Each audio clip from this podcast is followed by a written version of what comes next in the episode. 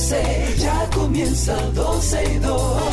Sergio Carlos, Karina Larrauri llegan para darnos toda la información de los hechos, toda la diversión del momento. Todo, todo, todo, todo lo que quieres está en 12 y 2.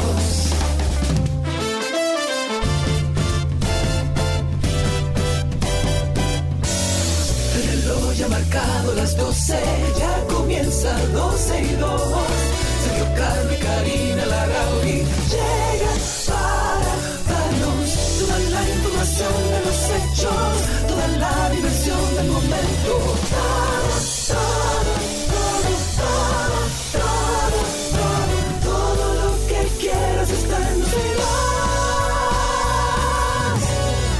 Bienvenidos a 12 y 2. Gracias por la sintonía, por compartir con nosotros. Vamos a poner esto en. Parece que no me escucho. Vamos a ver si es aquí. Tampoco está la cama. Vamos a ver. Bueno, mientras tanto vamos a estar así con ustedes en el día de hoy como de costumbre. Desde ahora y hasta las 2.30 de la tarde vamos a estar compartiendo con ustedes todas las informaciones. A ver si yo logro, Cristi, que este audífono se oiga en algún momento o préstame otro, que este parece que no está funcionando adecuadamente. Madre mía, querido Rafa, te queremos mucho. Vamos a empezar el programa diciendo que Sergio hoy se ausenta de 12 y 2 eh, por razones personales, está resolviendo algunas situaciones que apremian y que son importantes, pero estaremos como de costumbre con ustedes hasta las 2.30 de la tarde, que lo vas a dejar conectado ahí. Okidoki, qué barbaridad, Dios mío.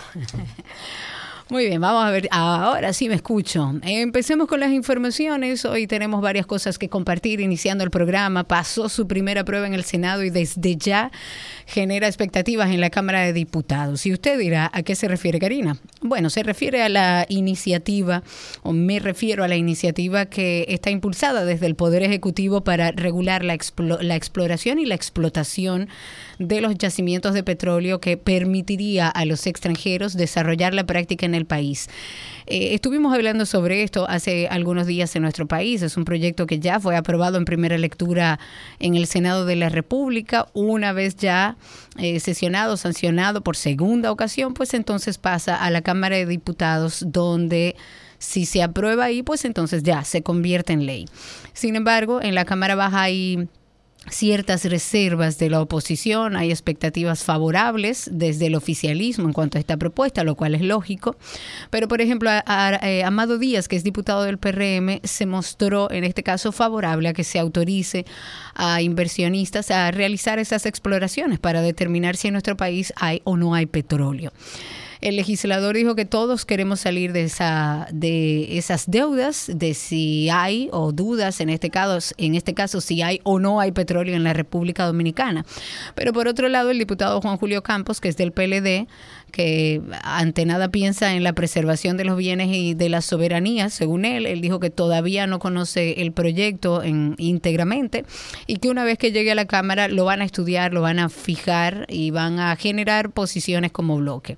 Dice que hay muchos extranjeros que tienen inversiones, pero ya eso de explotaciones de recursos naturales, pues bueno, se tendría que ver en base a qué se le van a otorgar esos derechos a los extranjeros y ya, eh, pues bueno, ver como bloque, en este caso en- del PLD, eh, cómo lo van a socializar.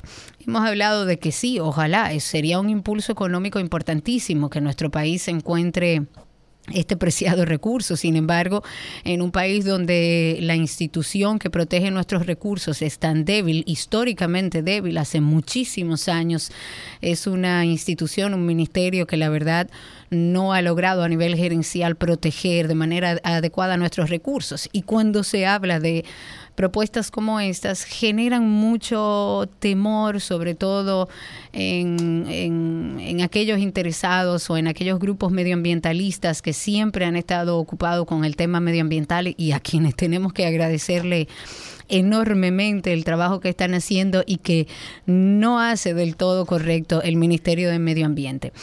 Reitero, no es malo. Ojalá y podamos explorarlo de manera adecuada, ojalá y podamos encontrar en nuestro país petróleo, pero Si esto no se hace de la forma adecuada, estaríamos entregando a extranjeros eh, la posibilidad de destruir nuestros recursos. Y creo y entiendo que debe anteponerse la protección de nuestros recursos. Habrá que ver cómo sigue esto ahora eh, en la Cámara de Diputados, a ver cómo sucede todo esto, ver qué va a suceder, si se va a convertir finalmente en un proyecto ya o en una ley pero mientras tanto sigue circulando por ahí. Lo importante que como sociedad estemos bien atentos a esta situación, sobre todo, y reitero, con un Ministerio de Medio Ambiente que, no este, por años ha demostrado que no tiene la capacidad de proteger nuestros recursos.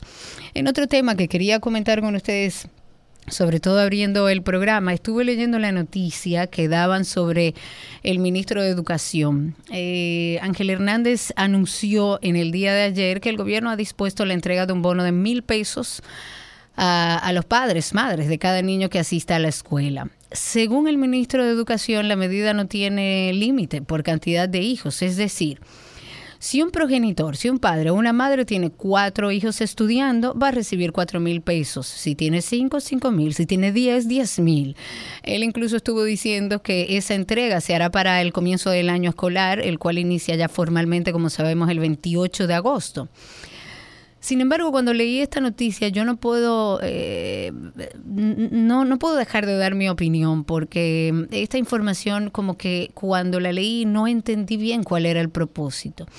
Yo me pregunto si es que en un año preelectoral el ministerio no tiene suficientes proyectos en los que pueda invertir este presupuesto. O sea, nosotros sabemos que serían alrededor de dos mil millones de pesos más o menos y me consta que educación tiene de sobra para eso y para más, porque el dinero que maneja educación es uno de los presupuestos más grandes que hay en nuestro país en cualquier ministerio. Pero la duda que tengo es, ¿por qué no se le da un propósito a esa inversión, un objetivo? Que si lo tiene, a mí me encantaría que entonces el ministerio eh, y el mismo ministro nos explicara cuál es porque indiscutiblemente simplemente bueno ah sí que hay unos eh, unos estudios que establecen eh, una alta deserción escolar y que con ese dinero vamos a lograr que los padres lleven a sus hijos al colegio por el interés económico. Imagínese usted en una familia con una base educativa eh, muy baja que van a obligar a sus hijos a que vayan al colegio, no a estudiar, sino porque le están entregando mil pesos. Entonces no creo que ese sea como, no creo que sea la forma adecuada de estimular a la educación. Esto sin mencionar los desafíos logísticos que tendría una propuesta como esta que plantea el Ministerio de Educación, porque todavía, por lo menos en las informaciones que he leído, no lo he visto. ¿Lo van a dar en efectivo? o lo van a depositar en una cuenta o en la tarjeta de solidaridad. Si es en efectivo, ¿cuál es el protocolo? Porque evidentemente el traslado de ese dinero es algo eh, delicado. En el caso de que sea por transferencia, entonces ah, tendríamos que considerar también la falta de, bancarización que hay en nuestro país, que es enorme, sobre todo en ese grupo de personas a los que se le está tratando de dar esta ayuda para que lleven a sus hijos al colegio, que es una obligación del padre por ley y un derecho fundamental del niño. Pero además otro asunto es, se lo darán a cada estudiante a pesar de ser menores. Se lo darán al padre o se lo van a dar a la madre. ¿Van a incluir los niños de 6 y 7 años o solamente a los padres y madres o a cualquier otro tutor, porque aquí hay muchísimas familias que el niño vive con un tío, con un abuelo, con la vecina, que se lo cuida cuando llega del colegio, ¿a quién se lo darán? Yo sé que yo soy y, me han puesto el mote de esperancita en nuestro país, la que siempre tiene fe en que las propuestas funcionan, pero en este momento esta me parece inconsistente, me parece un poco improvisado. El hecho de que se anuncie en una época de pre-campaña o de campaña ya, todavía me hace más ruido porque parecería que vamos a repartir este dinero que no tenemos nada que hacer con él, porque la deserción escolar no se trabaja de esa manera, porque si no tenemos proyectos para implementar el presupuesto que tiene el Ministerio de Educación, eh, tenemos que buscar una, una forma más eh, eficiente. Lo beneficioso aquí sería establecer quizás un objetivo, un objetivo claro para estos recursos, como por ejemplo, de las cosas que pensé leyendo la información. Usted puede entregar ese bono eh, con un enfoque educativo. Este bono podría ser utilizado, por ejemplo, mira, yo te lo voy a dar, pero tú lo vas a consumir en libros, lo vas a consumir en la feria del libro o lo vas a utilizar en eventos culturales o podría estar también condicionado eh, quizás a un desempeño académico superior, no a que mi papá tiene que obligarme a, a, que yo vaya al colegio porque le están dando mil pesos. O sea, lo ideal sería premiar, por ejemplo, a aquellos estudiantes que obtengan una calificación superior al 80% o al 90%. Y ojo, no, no quiero que se malinterprete, mi intención no es quitarle validez a esta iniciativa. Yo siendo una ciudadana de este país veo a diario cómo nuestras estadísticas en materia de educación siempre son las más graves. ¿No sería más apropiado utilizar este dinero para generar un cambio significativo en el sistema educativo, para establecer un nuevo patrón de incentivos? Pero a mí lo que me genera eh, quizás un poco de temor con esta decisión, que todavía no la tengo muy clara de cómo es que va a ser esta entrega del dinero, yo creo que hubiera sido mucho más beneficioso si lo hubiéramos enlazado de alguna manera a un propósito educativo. En este caso es, imagínese esa familia de muy baja educación que va a obligar a ese niño a ir al colegio, generándole aún más su inadversión con el tema de la, de la educación. Cuando usted lo liga a un resultado, pues bueno, el padre con su bajo nivel de educación le dirá, usted tiene que estudiar porque a mí me van a entregar mis mil pesos y si usted no saca eh, calificaciones superiores a 80 o a 90, no nos van a dar dinero. Pero por lo menos el niño está estudiando, por lo menos hay un incentivo alrededor de tu calidad de educación y de tu calidad de aprendizaje y de tu calidad como estudiante.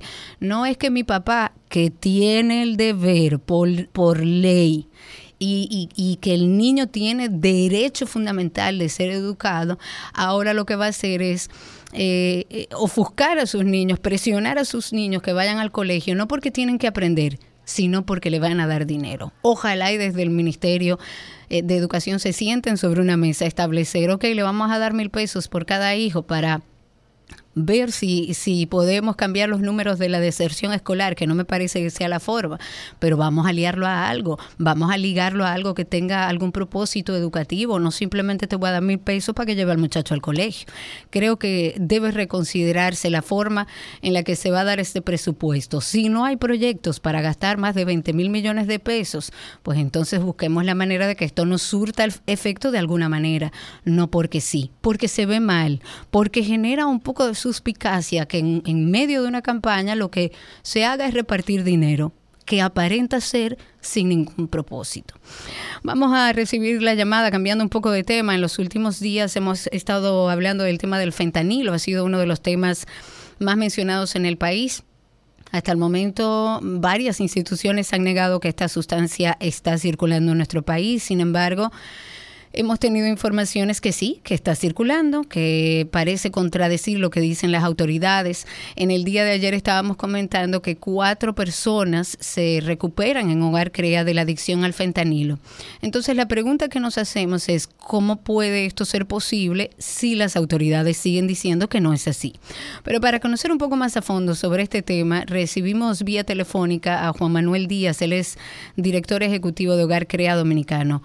Julio, eh, eh, Juan, ¿cómo estás? Bienvenido. Sí, bueno, buenas tardes. Sí, Julio Díaz, de Hogares Crea, director Ay, nacional Julio, no Juan Manuel, Julio. Julio, ¿cómo sí, estás? Sí, Julio. Bien, ¿y tú? Placer hablar contigo siempre. Gracias, gracias, igualmente. No, mire, el fentanilo es una sustancia que empezó a entrar, o, o hay indicios de que entró después de la pandemia. Después de la pandemia hubo una escasez de la heroína. Entonces la heroína es mucho menor, o sea, el fentanilo es 50 veces eh, más fuerte que la heroína. Y empezaron los mismos micro traficantes a, a darla como heroína. Empezó a sentir los efectos, los muchachos conocían que cuando se usaban esas sustancias, el efecto era mucho más fuerte y sentían unos síntomas que no lo sentían con la heroína. Claro, y a todo eh, esto, eh, Julio, y perdóname que te interrumpa, eh, estas personas o estos enfermos, estos adictos, utilizaban el fentanilo, pero quizás no sabía que contenía fentanilo. Correcto, correcto. Ese, sí, ellos no sabían porque había una escasez de heroína, como un opioide. Los opioides son los que farmacológicamente actúa igual en el organismo que otra sustancia, diferente a la cocaína. Eh, al faltarle la heroína, ¿qué hicieron? Empezaron a darle fentanilo, fentanilo haciéndole creer que era heroína. Ellos empezaron a sentir el efecto mucho mayor, inclusive hubo hasta paro cardíaco y muerte, porque los muchachos desconocían la tolerancia de su organismo, como no estaban acostumbrados al fentanilo, le producía un paro y muchas enfermedades y muchas reacciones, esas reacciones de tipo zombie que se daban en las 42 y en otros barrios, era producto de eso que ellos no sabían. Poco a poco, después que empezó la heroína a entrar, ellos empezaron a notar que se trataba de eso, de fentanilo, que lo estaban ya ligando con heroína y con marihuana y le estaba produciendo ese efecto máximo que le estaba dañando, o sea, porque acuérdense que el fentanilo, al ser una, una sustancia tan poderosa, tan potente, eh, causa la adicción inmediatamente a las dos o tres veces. Después que usted la use, ya su organismo le demanda esa sustancia, necesita esa sustancia para poder funcionar. O si no le dan los síndromes de abstinencia, que son un síndrome de abstinencia muy doloroso. Y si esa persona está de más de una semana, dos semanas, usando fentanilo diario, va a tener que necesitar, le va, a, le va a dar un paro, le puede pagar un paro, y aquí no, lo, no hay el antídoto, no lo hay. Existe antídoto, nosotros lo tenemos en hogar que ya, en caso de que pueda aparecer una sustancia que nosotros tengamos que utilizarle para, para, salvarlo de la sobredosis. De sobredosis, exacto. Sí, inclusive mandamos en tres días ya nos llega la tirilla, la tirilla que indica que son los antidoping cuando esa persona tiene fentanilo en el organismo, porque ahora las pruebas que se están haciendo determinan que es un opioide. ¿Cuál? Pero Marihuana, sí, otras más perdón, eh, eh, heroína, eh, percodé y cualquier, cualquier otro opiáceo, menos fentanilo. Ya tenemos la tablilla, en tres o cuatro días ya no, tenemos la tablilla y podemos presentar con conocimiento de causa de que ya pruebas, porque los conocimientos de causas en el ejercicio de tantos años que tiene Hogar Crea, yo creo que es más que suficiente, pero poder confirmar con una prueba que real y efectivamente ya se está consumiendo fentanilo en República Dominicana. Sí, inclusive nosotros presentamos en la televisión y en la radio eh, un paciente que todavía está, los otros ya están terminaron, están trabajando en la comunidad, que está, es un paciente que tiene dos meses y su inicio fue con fentanilo sin él saber lo que era fentanilo.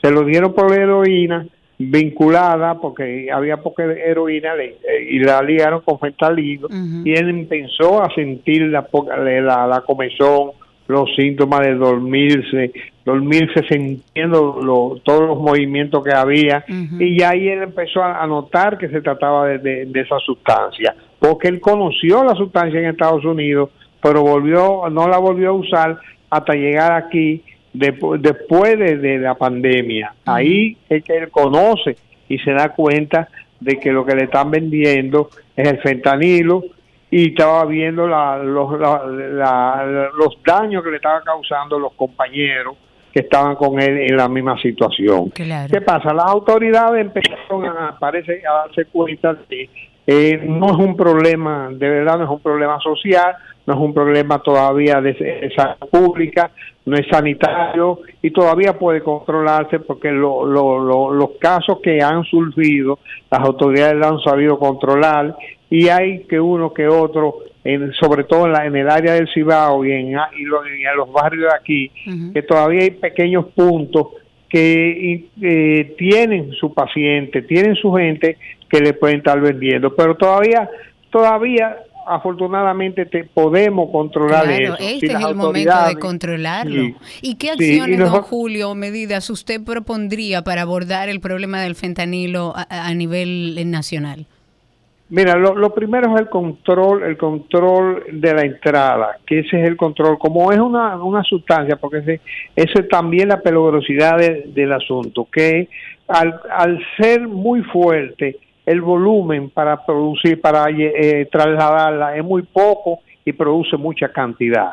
Es más cara con menos cantidad, eh, es más fuerte con menos cantidad, o sea que lo hace un, producto muy ágil y fácil para ser distribuido en cantidades pequeñas y que deja mucho dinero por, lo, por, la, por la fortaleza, lo fuerte de, del opiáceo que, presenta. Entonces, lo que hay que tener un control, que tengan todas las medidas, porque las autoridades lo han sorprendido esto y ni siquiera en ellos, eh, el INAFI, tiene ni siquiera los eh, los antidoping o, los laboratorios, como ellos mismos lo han dicho, para probar de que fentanilo, ellos sí saben que es opiáceo, que es opioide, pero no saben que, que realmente se trata de fentanilo. Cuando ya ellos detesten, porque se le está dando, las autoridades han presentado casos y lo han, eh, están sometidos a la justicia, otros están presos, pero obviamente todo lo que deja mucho dinero y produce poco volumen y fácil de entrada, va a producir mucho deseo de gente que va a querer experimentar, sobre todo que se sabe que, que eso viene de México, que está, se está elaborando en México a través de los precursores que vienen de China, de China como, eh, eh, eh, México lo produ la produce y la, la distribuye en, en, en Estados Unidos, Canadá, Centroamérica y Sudamérica.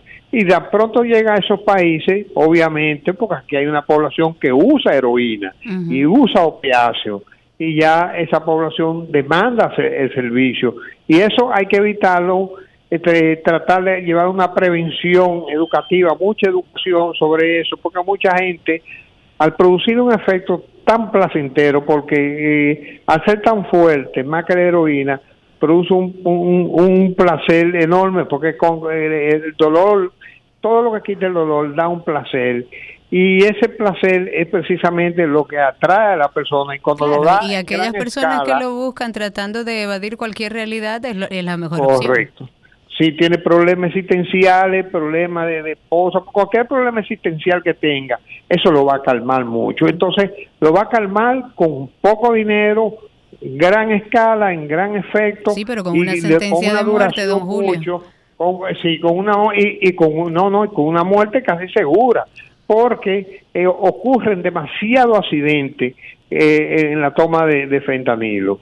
Porque el fentanilo, el que el, el, el, microproductor no sabe lo que está vendiendo, ni sabe cómo cómo dar la cantidad necesaria que esa persona pueda tolerar.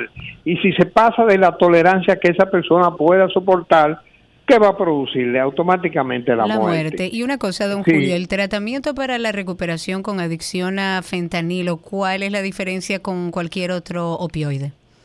Sí, lo, primero es eh, desintoxicarlo, porque le va a producir dependencia física. Esa desintoxicación, como es muy fuerte, más fuerte que la heroína, de, desintoxicación que debe de 5 a 10 días, que es la fase primaria, que es la fase fácil pero después viene ya la fase de seguimiento, de tratamiento, de psicoterapia, que ya eso lleva dos o tres años en tratamiento de recuperación para que empiece a ser un, un de vida ya con conocimiento de causa. Es, un tratamiento, obviamente, que requiere todo, todos los recursos, desde la medicina, o sea, porque eh, desintoxicarle a una persona así eh, conlleva una serie de gastos, y una serie de... Eso le iba a preguntar, don Julio. Ustedes como Hogar Crea, una institución que tiene tantos años haciendo un trabajo que la verdad es aplaudible y que la sociedad debería agradecérselo, ¿qué recursos o servicios ustedes deberían tener disponible dentro de los hogares para ayudar a aquellos que luchan con la adicción a cualquier opioide, pero en este caso estamos hablando del fentanilo y que quizás pudiera proveerse desde el gobierno? Sí, lo primero es que deben de, de, instalarnos en cada región lo que sería las salas de desintoxicación o detox, que son eh, como forma de, ir limpiándolo, o sea, en la medida que van llegando con la dependencia, porque la dependencia como es muy dura, el, casi siempre el paciente deserta, o sea, abandona. Porque se siente muy eh, eh, muy doloroso. Físicamente mal, claro. Eso sí, correcto, físicamente mal. Pero si tú tienes un detox bueno, ellos pueden hacer superar esa crisis de desintoxicación fácil, agradable, bien, de una forma suave, menos suave, menos desagradable. Y tú ahí ya tú puedes trabajar psicoterapéuticamente con, con el paciente. Claro. Y, y, es de eso que se trata, que, que, no, que nos faciliten a, a, a, las unidades de servicio una buena sala de, de detox para trabajar con eso, que es la parte que es más dura, es la más dura porque es romper con, con una dependencia de esa naturaleza no es, no es una cosa muy fácil. Los dolores y, y, lo que tiene que sufrir el dependiente es muy fuerte, muy fuerte. Claro, es así. Don Julio, eh, vamos a quedar pendientes de tener una llamada luego de que lleguen esas pruebas que ya ustedes solicitaron para poder ya con una prueba de una muestra establecer la realidad de que en nuestro país ya existe el fentanilo. Ojalá poder hablar con usted inmediatamente puedan confirmar eso. Sí, nosotros ya tenemos la prueba en cuatro o cinco días, la tirilla de, de, de, de, de fentanilo. Que puede pensar que es una heroína de calidad buena que está tomando, pero no fentanilo. pero ya cuando, cuando, sí, correcto, cuando ya tú le das, dice, no, tú lo que estás es en fentanilo. Tu, tu dependencia es Z y tú, tú tienes que tomar esto a serio porque... Eh, eh, someterte a un detox muy serio y todos los medicamentos que eso requiere eh, para eh, recomponer y compensar a la persona que ya está descompensada por la sustancia. Claro, don Julio, muchísimas gracias. La verdad que siempre lo digo, lo he dicho varias veces aquí al aire, desde el gobierno que no tiene ninguna, eh, ninguna respuesta para los enfermos, en este caso de adicción, debería sentarse en una mesa a discutir esta situación con Hogares Crea. Hogares Creas es una institución con la que de hecho he trabajado de cerca y me parece que vienen haciendo un trabajo extraordinario, loable, que el gobierno no se lo ofrece al ciudadano y que deberían desde el gobierno, ya que Hogar Crea tiene esta estructura, eh, tomarlo como socios para poder paliar con esta situación. Nuestro país, nos guste o no, está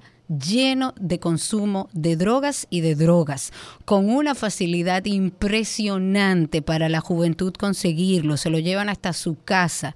Entonces deberían desde el gobierno verlo desde la realidad abrumadora que es esto y que si real y efectivamente ya en nuestro país hay fentanilo, ya estamos en una situación de emergencia. Dicho eso, una noticia última en esta parte introductoria, las autoridades han hecho un llamado de atención, denunciaron nuevas modalidades de estafa que están siendo utilizadas por bandas que se dedican todos los días a engañar a personas. Así que preste atención para que usted no sea uno de esos. En Santiago, por ejemplo, las autoridades han desmantelado varias bandas dedicadas a ilícitos que utilizan eh, la tecnología como una herramienta principal para sacar dinero a sus víctimas.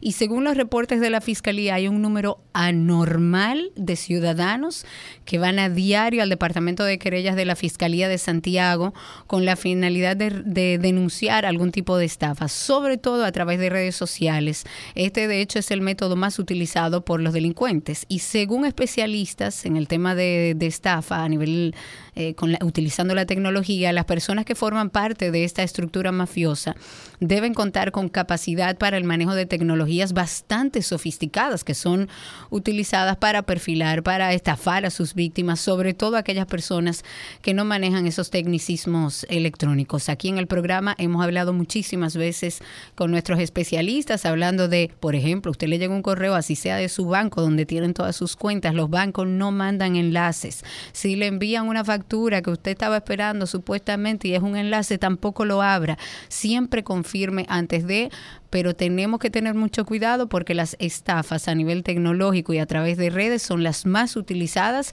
y ya dicen desde Santiago que los reportes son anormales, la cantidad de personas que están yendo a denunciar algún tipo de, de estafa de, tecnológica.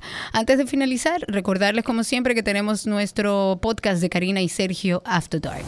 Hoy vamos a enfocar la depresión y hablar de los casos de los niños y adolescentes, porque aunque usted no lo crea, los niños también pasan ese proceso. En los niños se ve esa tristeza más como irritabilidad, como un mal humor. Ah, es que él siempre está malhumorado en el colegio, es que está muy irritable por cualquier situación, explota. En los adolescentes es más como la apatía, como ese aislamiento, es el no expresar emociones. Creemos y entendemos que es de vital importancia importancia seguir hablando de esto. Es necesario abordar estos temas tan importantes para todos. Karina y Sergio, After Dark. Karina y Sergio After Dark pueden conseguirlo en todas las plataformas de podcast y si usted no es muy ducho con eso, váyase a Google, ponga Karina Larrauri Podcast o Sergio Carlo Podcast y por ahí le van a salir los más de 80 episodios que hemos grabado. Suscríbase, comente, comparta, porque la idea de ese podcast es empoderar alrededor de la información relacionada a la salud mental. Vamos un corte, regresamos en breve con más contenido. Todo lo que quieres está en 262.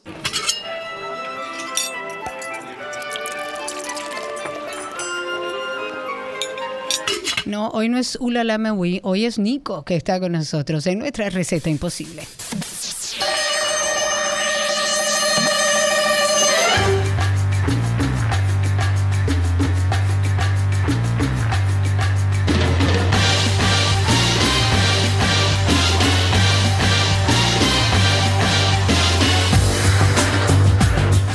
Sí, señores, ya tenemos a nuestro querido Nicolás Frigerio, nuestro querido chef que nunca manda las recetas, pero que bueno, se le quiere igual. Nico, ¿cómo está todo?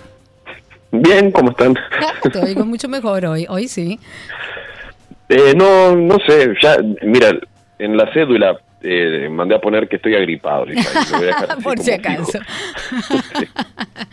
Muy bien, Nicolás Frigerio está con nosotros. Receta imposible finalizando esta semana. Recuerden que Nico nunca envía las recetas. Pueden seguirlo a través de redes sociales como arroba Nico el Chefo. Finalizamos esta semana con maíz. ¿Qué preparamos, amigo? Vamos a preparar un bizcocho de maíz. También, igual que las recetas anteriores, muy fácil. Con un chocolate caliente. Oh, mi Dios, qué hambre. Uy, uy, uy, uy, uy. Bueno, eso o, ¿qué tú crees? Cortado al medio con un poquito de alioli y jamoncito serrano, ojo, algo así. Ojo, que va muy bien. Ahí le agregaría un café. Ese contraste, sí, sí, sí, ahí está bueno, está bueno. Bueno, para el, tanto los ingredientes como el procedimiento es muy fácil y es bastante rápido también, o sea que lo pueden hacer bastante seguido en casa. Lo que vamos a necesitar es huevo, importante, los huevos eh, últimamente no sé por qué siempre están viniendo muy pequeñitos. Voy a hacer un, un, acuerdo de responsabilidad, voy a enviar las recetas para que las tengan, porque las tengo las tengo todas escritas, o sea, las tengo las tengo que traspasar, pero las tengo, o sea que voy, voy a hacer lo que tenga que hacer no para No te creo nada. A mí no me engañas. Te voy a, te voy a sorprender, te voy a sorprender. Entonces, lo que vamos a necesitar son huevos. Tener en cuenta cuando lean la receta que sean huevos grandes y si no hay grandes, entonces le suman uno más. Vamos a necesitar también aceite de oliva, azúcar, harina de maíz amarilla. Tengan en cuenta que en el súper hay dos tipos, amarillo y, blanco. En este caso vamos a utilizar amarillo Vamos a necesitar también polvo de hornear, ralladura de limón. Si consiguen, eh, si en ese momento hay limón amarillo, mejor, le va a quedar súper bien. También le puede quedar muy bien la ralladura de naranja, o sea, algún cítrico, eh, alguna ralladura de algún cítrico que le va a quedar muy rico. Eh, y vamos a necesitar un poquito de mantequilla para, eh, para el molde, donde vamos a hacer, donde vamos a hornear esta preparación. Lo primero es, como siempre cuando vamos a hacer preparaciones horneadas, es encender el horno. Lo vamos a poner aproximadamente a 360, 370 grados eh, Fahrenheit. Lo otro que vamos a hacer es, vamos a tomar el molde donde vamos a, a hornear la preparación, puede ser un molde, un Pyrex, lo que tengan, lo vamos a eh, embadurnar, vamos a decir, con la mantequilla. Puede ser un poquito de aceite también y, nos ayudamos con una brochita. Y con la misma harina de maíz vamos a espolvorearla. Esto es para que luego se pueda desmoldar fácil. Bien, esto es como enmantecar y enharinar el molde. Entonces, para el procedimiento, vamos, es muy fácil, vamos a tomar la harina y el polvo de hornear y los vamos a mezclar eh, juntos y lo vamos a dejar en, ahí, lo vamos a reservar en, un bowl o en cualquier otro recipiente, pero lo vamos a dejar ahí tranquilito. En un bowl, esto lo pueden hacer a mano, eh, con la ayuda de un batidor de, de, mano, si no tienen un batidor y por ejemplo tienen una batidora, pues lo pueden hacer en una, en una batidora, pero si no lo pueden hacer a mano perfectamente. Vamos a agregar los huevos, el azúcar y la ralladura de limón o naranja o, de ambos, lo que estemos utilizando. Y vamos a comenzar a batir. Bien, ahí hay que poner un poquito de, de, empeño. La idea con esto no es hacer un suspiro, sino que la preparación se ponga como blancuzca, o sea, como se va a poner como blanquita y va a duplicar un poquito su volumen. Va a haber un poquito de aire, porque con el movimiento nada más que le vamos a, a poner, pues ya va, va a ser un poquito de aire. Ya cuando llegue a este punto, lo que vamos a hacer es, vamos a agregar la, la mezcla que teníamos de harina y polvo de hornear de forma suave. No, no, en, no en aquel movimiento suave y envolvente, tampoco hay que tener tanta paciencia, pero suavecito y lo vamos mezclando, mezclando, mezclando, de forma que no queden grumos, o sea que hay que ir agregando de a poco. Ya cuando tenemos todo bien integrado, agregamos el aceite poco a poco y lo mismo, vamos mezclando la idea de esto es quizás que alguien los ayude a sostener el bowl, por ejemplo, y poder ir mezclando de forma eh, constante, sin, sin parar. Ya cuando tenemos todos los ingredientes bien, eh, bien integrados, que tenemos una, una masa bastante lisa, lo que vamos a hacer es que la vamos a verter en el molde y lo vamos a hornear aproximadamente una hora, 40, 50 minutos, o hacemos el clásico testeo con el palillito, si sale limpio, ya está listo, si sale húmedo hay que dejarlo un ratito más. Pero eh, pueden empezar a revisar a partir del minuto 45 más o menos, antes no va a estar lista, a no ser que sea muy finita. Ya cuando está lista entonces, retiramos del horno, dejamos enfriar un poquito a temperatura ambiente, sacamos del molde y ahí ya empiezan a jugar con su creatividad. Yo soy muy fan de los contrastes dulce y salado, a mí me encanta, entonces ahí yo pondría ingredientes eh, salados como, qué sé yo, queso de cabra, rúcula, eh, cosas que hagan mucho contraste, o si no, como bien tú dijiste, hay el bizcochito de maíz y yo creo que con un chocolate caliente quedaría buenísimo. Uy, sí, Dios mío, qué ricura. Ya ustedes saben que esta receta Nico no las va a enviar o no la va a enviar ni la que hicimos durante la semana, pero lo importante es que sepan que Nico está en redes y ya prometió que se va a activar en algún momento, puede ser el año que viene, puede ser en el 2030, pero en algún momento él dijo que se va a activar. Nico el Chefo, así lo consiguen. Amigo, te quiero. Igual, igual, buen fin de semana. igual para ti, un beso grande. Nicolás Frigerio estuvo con nosotros. Hoy finalizamos una semana de recetas con maíz.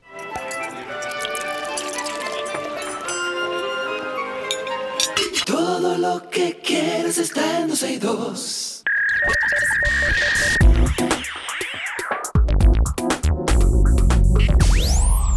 Estamos ya en lo mejor de la web. Como siempre, comentamos algunas cosas interesantes relacionadas a la tecnología. Y yo, como estoy sola, hoy voy a proponerles un tema que estuve leyendo eh, hace algunos días y que quería compartir con ustedes para que se documenten un poco sobre la tecnofobia. ¿Qué es y qué implica tener tecnofobia? En medio de la evolución tecnológica y, por supuesto, de toda esta creciente presencia de la inteligencia artificial que a mí me abruma y, por supuesto, las herramientas informáticas que han transformado nuestra vida, nuestra vida cotidiana, pues ha surgido un temor recurrente. Esto es algo que escuchamos hablar a todo el mundo y es el miedo a que la tecnología suplante a la especie humana. Hace unos días me hablaba Alexa y yo decía, no me hable Alexa, no me hable Alexa porque me da miedo. Este fenómeno se conoce como tecnofobia. Esto se define como una, una especie de aversión, de resistencia hacia el uso y la adopción de dispositivos tecnológicos. Yo recuerdo hace muchísimos años, cuando todavía no, no estábamos al nivel de desarrollo tecnológico que tenemos ahora, cuando iniciaron las, eh, las Mac de portátiles y demás, que mi querido amigo Ángel, el cineasta, eh, él le ponía tape a la cámara. Él le ponía tape porque él decía que lo estaban viendo y parece que tenía mucha razón. Eso le estoy, hablando hace más de 15, 16 años. Pues bueno, las personas que la padecen, que padecen esto que le llaman tecnofobia, pueden experimentar ansiedad, temor, inseguridad cuando se enfrentan a la tecnología, puede dificultar su adaptación a las nuevas herramientas, limitar, como conocemos a mucha gente, su participación en, en lo que ya es una era digital, en la que tenemos que adaptarnos de alguna manera. En el caso de la tecnofobia puede surgir por eh, diferentes razones, como la falta de conocimiento, mucha gente que como no tiene mucho conocimiento sobre tecnología, pues bueno, genera una fobia, las experiencias negativas previas que pudieron haber tenido, preocupaciones por el futuro o simplemente una resistencia al cambio, que hay mucha gente así. Por lo que es importante tener en cuenta que, bueno, existen diferentes tipos que se manifiestan en temores que son específicos, según los especialistas, hacia ciertos aspectos de la tecnología. Y los dos tipos de tecnofobia más frecuentes son la tecnofobia que es relacionada con la privacidad, que bueno, yo creo que mi hijo la padece, porque lo de mi hijo es una cosa terrible, o sea, el, el, eh, su correo es una cosa rarísima, porque ese correo no se puede invadir, su, todo tiene clave, todo tiene... Y es el miedo a que la tecnología, como está sucediendo, señores, invada la, la privacidad personal, porque para nadie tampoco es un secreto que usted está sentado hablando aquí con Anina Nini sin celular en la mano, puesto ahí los celulares. Y usted dice, ay, a mí me encantaría irme como en un eh, vuelo para China. Y usted coge su celular dos minutos más tarde y usted tiene toda la publicidad de China. Lo que eh, no está muy lejos de la realidad de aquellos que padecen la tecnofobia relacionada con la privacidad, porque tienen mucho temor a ser vigilados o a ser rastreados constantemente a través de sus dispositivos o cualquier servicio en línea. Pero también está la tecnofobia relacionada con la ciberseguridad que es el temor a ser víctima de ataques cibernéticos, que hablábamos al inicio del programa, que esto está creciendo grandemente. De hecho, Santiago está siendo... Eh, atacado con este tipo de timo, de robo, el robo de información personal o financiera que se usa mucho, el fraude en línea, la pérdida de control sobre sus propios dispositivos. Hay muchos otros, pero en cuestión de tiempo no, no, no es bueno mencionarlos todos, estos son los más habituales. La tecnofobia todavía no se considera como una enfermedad en términos médicos. Yo entiendo que dentro de muy poco tiempo, a mediano plazo, estaremos hablando ya de manera científica de enfermedades, trastornos y situaciones generadas por la tecnología. Eso lo trae la misma tecnología. Vivimos en una era digital a la que mucha gente incluso el proceso de adaptación todavía hoy les cuesta. Esto puede variar mucho a nivel de intensidad, de manifestación incluso en diferentes individuos. No está clasificado como un trastorno mental en los manuales de diagnóstico médico, sin embargo son procesos que siguen estudiándose. Esa relación que tiene el ser humano con la tecnología que cada vez está más presente y cada vez invade más diferentes aspectos de nuestra vida. Vamos a dejar todo este contenido a través de nuestra página 12y2.com. Por ahí ustedes pueden en el enlace de lo mejor de la web, dentro de la misma página, conseguir toda esta información tal cual y ampliada, 12y2.com. Y antes de finalizar, también recuerden pasar por nuestro usuario de Instagram de Karina y Sergio After Dark. Es un proyecto de podcast donde hablamos de salud mental a propósito del tema que tratamos hoy, donde hablamos de bienestar y donde la intención siempre ha sido que ustedes tengan la información, que tengan el poder de la información para entonces poder trabajar con cualquier situación que se esté dando. Hoy vamos a enfocar la depresión y hablar de los casos de los niños y adolescentes, porque aunque usted no lo crea, los niños también pasan ese proceso. En los niños se ve esa tristeza más como irritabilidad, como un mal humor. Ah, es que él siempre está malhumorado en el colegio, es que está muy irritable por cualquier situación, explota. En los adolescentes es más como la apatía, como ese aislamiento, es el no expresar emociones. Creemos y entendemos que es de vital importancia seguir hablando de esto. Es necesario abordar estos temas tan importantes para todos. Karina y Sergio, After Dark. Karina y Sergio After Dark pueden conseguirlo en Instagram, que ahí está el enlace directo. Nos encuentran así mismo como Karina y Sergio After Dark. O como siempre les decimos, váyase a Google si usted no es muy ducho y ponga Karina Larrauri Podcast o Sergio Carlo Podcast y por ahí va a encontrar todos los enlaces. Hasta aquí lo mejor de la web en 12 y 2.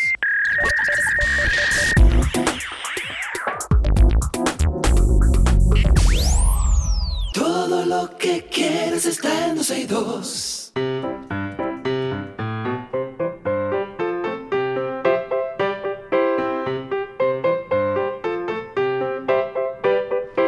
Agradecemos también a nuestros amigos de Leche Nido, que indiscutiblemente siempre está con nosotros dentro de este segmento de ¿Qué aprendiste hoy? Tenemos ya en la línea a Ibrahim. Hola Ibrahim, ¿cómo estás? Bien. Qué bueno, me alegro mucho. ¿Cuántos años tienes? Em, siete. Siete años. ¿Y pasaste de curso? Em, sí, pasé de curso ¿A qué curso pasaste? a segundo. Muy bien, con buenas notas. Em, sí, Sí, sí, bueno, promedio, está bien. Mira, y cuéntame qué estás haciendo en vacaciones. Vas para Samaná ahora, te estoy oyendo lejos, Ibrahim. Pégate del teléfono, vas para Samaná, muy bien, con tu familia. Ok, ¿y tú te sabes algún chistecito que quieras compartir con nosotros? Ah, sí. Ajá. Bueno, bueno. Por favor, a la madre o el padre de Ibrahim, por favor, dele el teléfono a Ibrahim en la oreja para que podamos escucharlo adecuadamente, el chiste. Adelante, Ibrahim. Y un dominicano, ¿verdad? No, vuelve y empieza, Ibrahim, vuelve y empieza, ahora sí. Ok, hay un dominicano, un haitiano y un estadounidense, ¿verdad? Ok. Entonces, dice el haitiano, lo único que tenían era para comer, era un plato de arroz, ¿verdad? Ajá. Entonces, dice el haitiano, el que se sueñe más lejos, se gana el plato de arroz. Entonces, dice el estadounidense, yo me soñé en el cielo y lo veía a ustedes dos de aquí. Y dice el dominicano, yo me soñé en la luna y lo veía a ustedes dos. Y dice el haitiano, yo me comí el arroz. Ese fue más vivo, Ibrahim. Entonces, ese haitiano fue más vivo que todo. Se comió el arroz. Muchísimas gracias. Aquí tenemos regalitos para ti. ¿En qué aprendiste hoy?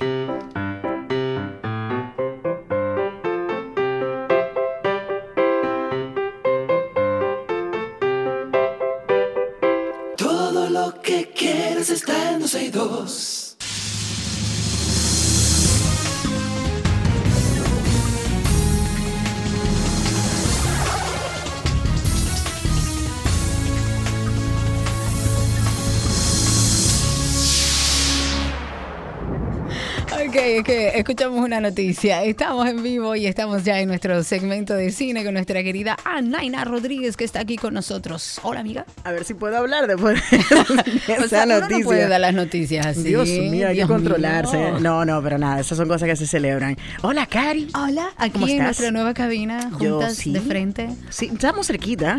Sí, realmente. es claro, realmente hay una, hay una, una conversación más cercana, diferente. Eh, pero, pero nada, feliz de estar de regreso y, y de hablar un poco sobre lo que está sucediendo en Hobilus en este momento. Mientras, mientras, enorme mientras podamos hablar de series y películas, vamos a hacerlo cuando no tengamos de qué hablar, que es lo que va a suceder en unos meses. Entonces vamos a tener problemas. Hablemos de, de- de programas viejos. ¿Qué cosas recomiendo De yo de la década 80 que usted claro. puede ver y de los 90? Eh, bueno, sí, Hollywood está actualmente complicado porque a la huelga de los escritores que tiene unos cuantos meses ya activa. De hecho, no sé si notaste que las Pero noticias tuvo una primera bajaron. parte- No, claro, de repente todo bajó. Estamos en huelga todavía, pero no se ha resuelto nada y aquí estamos. Sin embargo, en el día de ayer pues Fran Drescher, que es Nanny Fine, The Nanny, ella como presidenta de SAG-AFTRA am, dio una rueda de prensa y el discurso que dio esa mujer fue no la vi, me lo contundente. Te lo voy a pasar para que lo veas, pero dentro de eh, su discurso dijo que eh, es, es increíble ver cómo eh, ser egoísta y mezquino en un momento en el que básicamente salimos de una situación complicada a nivel global y de repente hay tantos cambios en la industria, los cambios que llegaron, eh, por supuesto, con, con las, los servicios de streaming, que ahora son Claro, muchos. Que con Es- la pandemia los aceleró. Correcto, eh, los servicios de streaming, la inteligencia artificial y todas nuevas amenazas para eh, los actores eh, que están la tienen de frente y los estudios no quieren entender estos reclamos. Entonces, ahora mismo Hollywood está paralizado. No solamente no hay escritores para terminar las series y escribir, porque literalmente es de que hay huelga de escritores, tú con el lápiz en la mano o con la computadora typeando, cierras, y suelta vas. y te vas. Lo mismo pasó en el día de ayer durante la premier de Oppenheimer en Londres, cuando a 40 minutos de haber empezado la premier anunciaron que el- sindicato de actores de los Estados Unidos estaba en huelga, separaron Matt Damon, separó Ah, bueno, sí vi que empiezan a sumarse actores. Separaron también. todos y se fueron de la premier. Dijeron, por eso le dijimos que adelantaran la premier porque sabíamos que esto venía y nosotros estamos en solidaridad con cada uno de nuestros hermanos actores porque como comentaba esta mañana eh, con, con nuestros amigos de del matutino alternativo le comentaba a doña Carmen que es impresionante ver cómo los actores a pesar de ser ganadores de millones y millones y millones de dólares no lo están haciendo por sus millones, lo están haciendo por la tarifa básica que cobra un actor por día por su trabajo, que Claro. eso es lo que debe incrementar. Claro. No el que gana 20 millones ni 40, no es Tom. Cruise, que vamos a hablar de él en un momentito porque viene película nueva. Sí. Eh, son los pequeños que hacen este trabajo siendo incidentales, siendo actores secundarios, siendo personas que simplemente atraviesan en una escena y caminan de un lado al otro. Claro. Son a estos chicos los que hay que defenderles su derecho de ganar mejor para tener un- una vida que, que- que puedan sostener dentro de una industria que es tan costosa. Y que tengan capacidad de crecimiento. Por supuesto, sobre todo frente a tantas amenazas, que, que es lo que estamos hablando. Pero nada, vamos a ver qué continúa sucediendo, cómo se desarrollan. La última vez que esto pasó, que fue en los años 60, la huelga duró 40 días y luego se sentaron a la mesa de negociación. Es la primera vez que ambos sindicatos están en huelga al mismo tiempo, en más de 40 años. Sin respuesta. Sin respuesta en más de 40 años, pero esto acaba de empezar, lo que significa que cuando se vean de frente al inicio de temporadas, en el mes de septiembre, cuando, se vean de serie que hay frente, que escribir y no se está escribiendo. Estamos en verano ahora, Claro. pero en septiembre tienen que empezar todos los programas, absolutamente, incluyendo los late night, incluyendo... Claro. eh, Ah, la- porque claro, incluye todo eso, evidentemente, Usted claro. escribe un guion, usted está en huelga. Claro. Usted actúa en lo que sea Y usted está en y huelga. usted está en huelga. Entonces, Hollywood está detenido y van a tener que sentarse pronto a negociar. Así que vamos a ver qué tan rápido resuelven este conflicto en particular para que las cosas sigan eh, mejorando. Pero dentro de las cosas que no pueden hacer, no pueden hacer apariciones de prensa, no pueden dar entrevistas, no pueden hacer absolutamente nada en pro de la promoción de alguna película, alguna serie, algún proyecto. Están literalmente sentados de brazos cruzados y los estudios no pueden hacer absolutamente A mí nada. me parece muy bien. Claro, pero eso también es hermandad, ¿tú entiendes? O Sí, sea, claro. somos, somos colegas, trabajamos en la misma industria, yo te apoyo, tú me apoyas Claro. y somos más fuertes frente a un grupo de personas que están ganando muchísimo, dinero con dinero. el trabajo y el talento de cada uno de nosotros. Entonces, Claro. ahí está. Deberíamos copiar un par de ejemplos, pero no vamos a hablar de esas cosas. Sí. Mira, eh, Cari, hoy se estrena en los cines locales la película Misión Imposible, Ay, la más reciente entrega verla. y está muy bien rankeada por la crítica. Sí. Tom Cruise lo hace de nuevo, probando una vez más que es The Last Action Hero. Este señor Completamente. no se equivoca y todo lo hace bien. Y a la película le va a ir bastante bien. Yo espero que tenga un fin de semana de estreno eh, importante. Eh, sepa usted también que este es uno de los años en los que el cine de acción ha tenido un repunte interesante, consistente, con películas como John Wick 4, Sí. con películas como Misión Imposible y unas cuantas que faltan por ahí. Han estado dando la cara por el cine de acción y, y es bienvenido. Y qué bueno que le está yendo bien. Hollywood aparentemente ya se recuperó, por lo que esta huelga es más que prudente. Así que eh, las demandas yo creo que están más que justificadas para estos eventos. Mira, otra cosa de la que te quería hablar es del hecho de que Eh, HBO Max, luego de los cambios que hizo, luego de que entró Saslav a hacer todos los cambios habidos y por haber, porque se le, está, se le estaban yendo de las manos los gastos a la casa HBO y HBO Max, HBO Discovery en general, En toda la, todo el conglomerado, Warner Brothers, ¿verdad? Eh, empezó a hacer ajustes y cambios. Uno de esos cambios nos afectó directamente acá en Latinoamérica cuando nos quitaron la plataforma HBO Ah, Max. claro. Porque tú no puedes acceder, por lo menos a través de un dispositivo Fire TV, a la plataforma, a menos que tengas un VPN o lo que fuese. Exacto, un IP diferente de otro país, o sea, eh, eh, jugártela. Pero ¿qué pasa? Han perdido muchísimo dinero. Las ganancias de un cuarto de año al otro han sido significativas. Estamos hablando de que, de que están en negativo feo en HBO y han tenido que tomar medidas para resolver esta situación. Una de las medidas es pedirle colaboración a los vecinos. ¿A qué me refiero? ¿Tú recuerdas hace un par de años cuando empezaron que no, que viene la guerra del streaming, que Disney va a sacar su contenido de Netflix, que HBO va a sacar todo el contenido y Warner de Netflix, se llevaron Friends, se llevaron así. muchísimas Claro. series. Así fue. Pues ahora Saslab necesita vender una vez más todos los programas que pueda para que se vean en otras plataformas y de esa manera también ganar plata Poder por nuevas Claro. recuperar un poco de de dinero por las pérdidas que han tenido por los cambios en la plataforma de manera tan abrupta, anunciar eh, que películas son canceladas, anunciar que hay series que ya no se van a ver dentro de la plataforma y por supuesto la baja en suscripciones que han tenido porque si yo no puedo verlo acá en el dispositivo que yo tengo en mi casa, ¿para qué voy a pagar el servicio? Claro, lógico. Tan sencillo como Claro. eso. Subieron el precio y se llevaron muchas amenidades, entonces la están pagando ahora y parte de la recuperación tiene que ver con aliarse una vez más a todas las plataformas de streaming que puedan ¿Será toda para o replicar. establecerán una relación con una de ellas para eh, eh, eh, pasar su contenido? Bueno, dicen que lo que van a estar haciendo es eh, todas las plataformas que estén hábiles, eh, pero me refiero que serán plataformas un poco más abiertas como Netflix o quizás Ok. eh, Paramount Plus o Hulu, quizás, pero Hulu es de Disney, no Claro. lo necesita mucho. Netflix sigue siendo la líder a nivel global en así. streaming services. Tiene demasiados suscriptores, seguido eh, medianamente cerca por Disney. Y entonces HBO está allá bajito, allá bajito y necesitan recuperarse de- definitivamente. Ok, perfecto. ¿Con qué terminamos, Nina? Bueno, terminamos. los eh, Emmy. Y sí, hay que mencionarlos rápidamente. Tú sabes que las nominaciones fueron anunciadas en esta semana y para sorpresa de nadie, Succession se lleva la mayor cantidad de nominaciones. sí. Y yo, yo creo que hay que revisar el dato, pero yo pienso que es la primera vez en la historia que tantos actores de una misma serie están nominados a las categorías de actores principales. Solo una chica, obviamente. Ver, claro.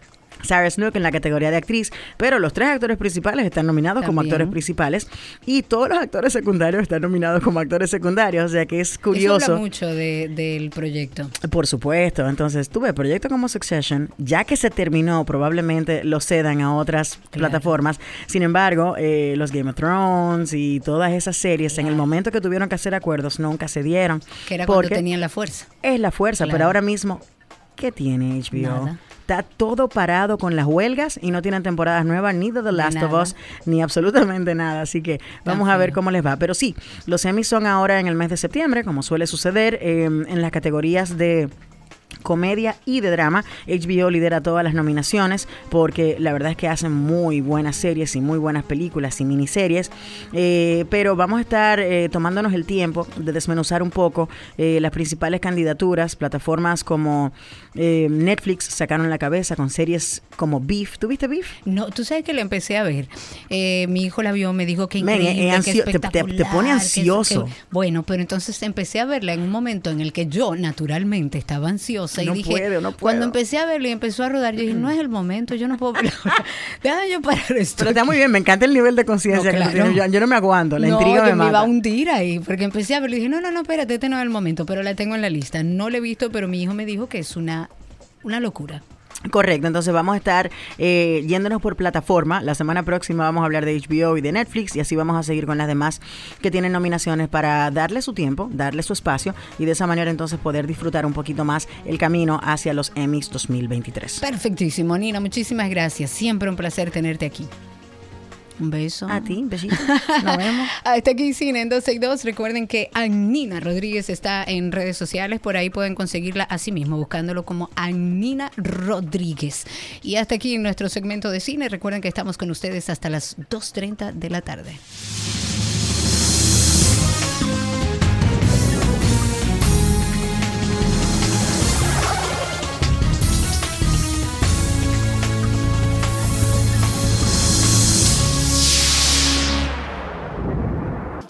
Lo que quieres está en 262.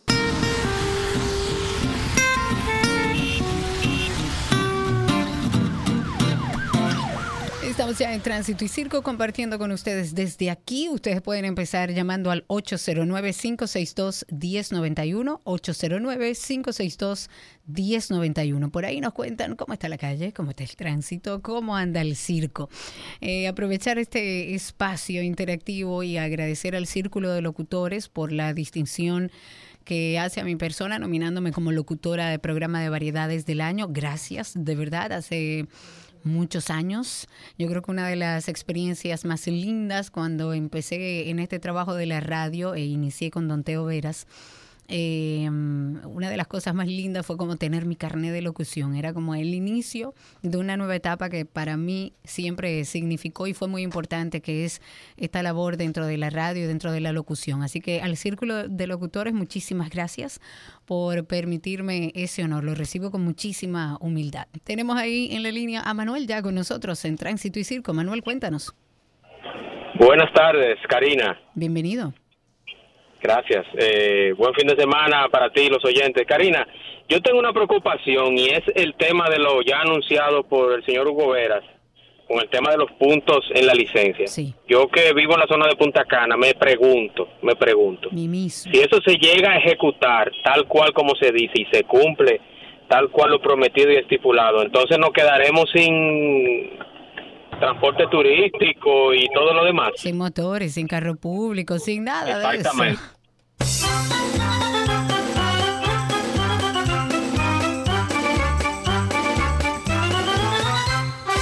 809-562-1091, 809-562-1091. Ramón está en la línea. Cuéntanos, Ramón. Ah, buenas tardes. Wow, qué rápido. Ramón, necesito que bajes por favor el volumen de tu radio y nos escuches exclusivamente por el teléfono. Así podemos comunicarnos mejor. Cuéntanos. Ahí está bien. Ahí está perfecto. Cuéntanos. Sí, agradeciéndole que yo me gané eh, los productos molinos del sol el día pasado. y son buenos. Claro que son, buenos, muy buenos. ¿Y cuándo vuelven a tener más esos productos? Porque a mi mamá le gustó. Ah, pero vamos a hacer eso. Atención a nuestro cliente Molino del Sol que nos mande un par más de esos kits para regalar a nuestra audiencia. 809-562-1091 es el teléfono aquí en cabina. Agéndalo por ahí, es el teléfono de nuestra cabina física. Estamos hoy con todos nuestros hermanos de RCC. De hecho, de frente tenemos a mi querida tía Soy la Luna. Mándenle un beso, llámenla y, al aire y díganle, mire, su sobrina que está al frente suyo, le mando un beso. José en la línea está, cuéntanos, José. Mi amor, una pregunta. ¿El barril de petróleo está igual o más caro como estaba antes este gobierno? ¿Por qué usted quiere esa información? Porque esta luz me la están triplicando, este gobierno está haciendo todo para perder, es que ellos quieren gobernar más.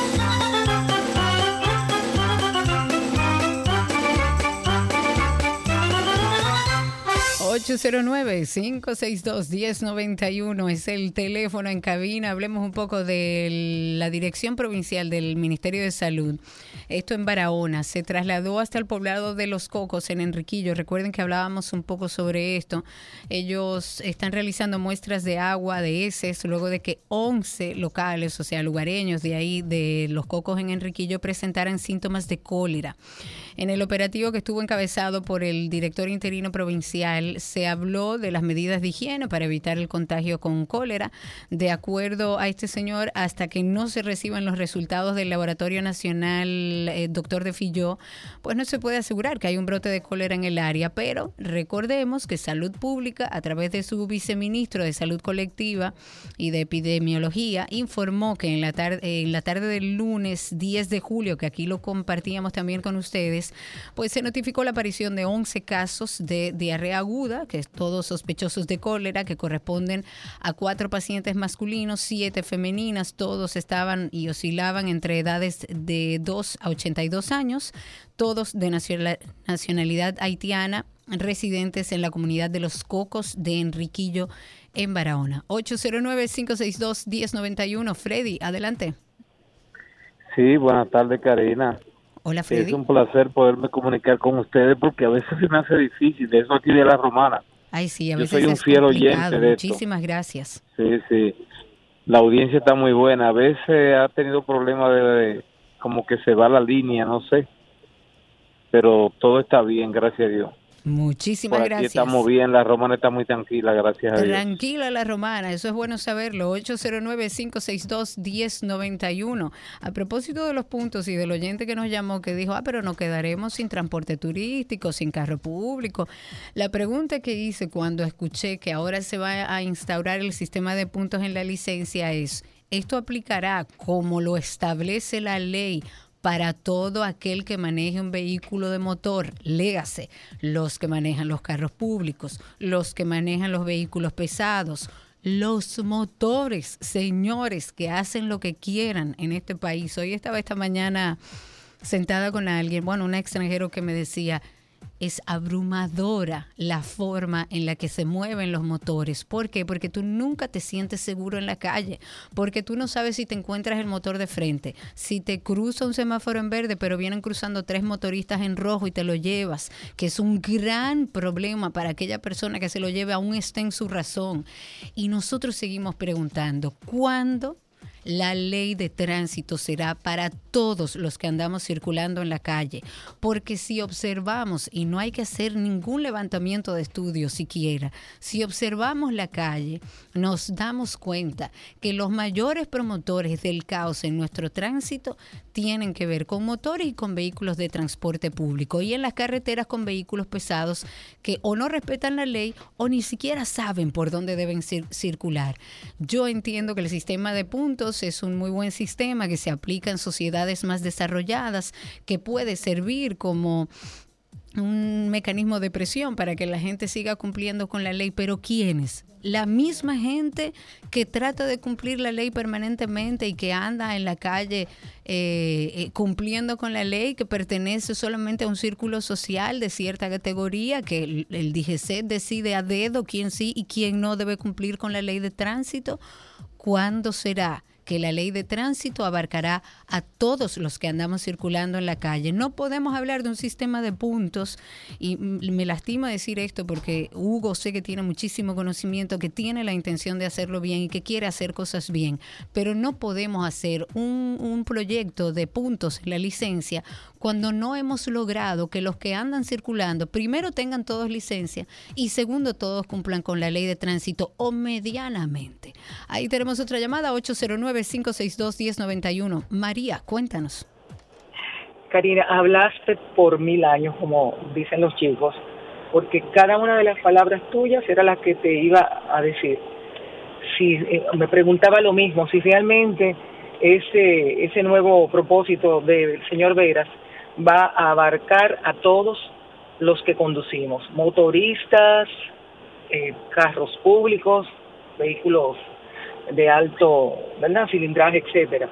Porque realmente yo pienso, y es una opinión, que también se debe trabajar en la educación de esas personas, en la educación vial, de porque aquí hasta los peatones no sabemos cruzar. Eh, completamente. Entonces, pienso que, que, que también se, él pudiera ir identificando de qué manera ayuda a esas personas a que conozcan las leyes de tránsito, porque todos sabemos que hay mucha gente, muchos muchachos que están conduciendo motores que jamás han escuchado de que se tienen que, que tienen que rebasar o por la Claro, izquierda o que, que, que han normalizado la falta de cumplimiento a la ley de tránsito. Gracias por tu llamada, estoy de acuerdo contigo. Yo entiendo que hablar de un sistema de puntos sin haber puesto en regla a aquellos que hacen lo que les da la gana en la calle, para muestra un botón, váyase al perfil de Taba, que es el único que nos ha hecho caso. Señores, hagan videos de motoristas. Eso aparece durante todo el día en cualquier lugar.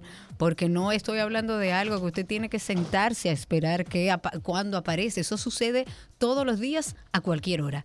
Herner, en la línea. Cuéntanos, Herner.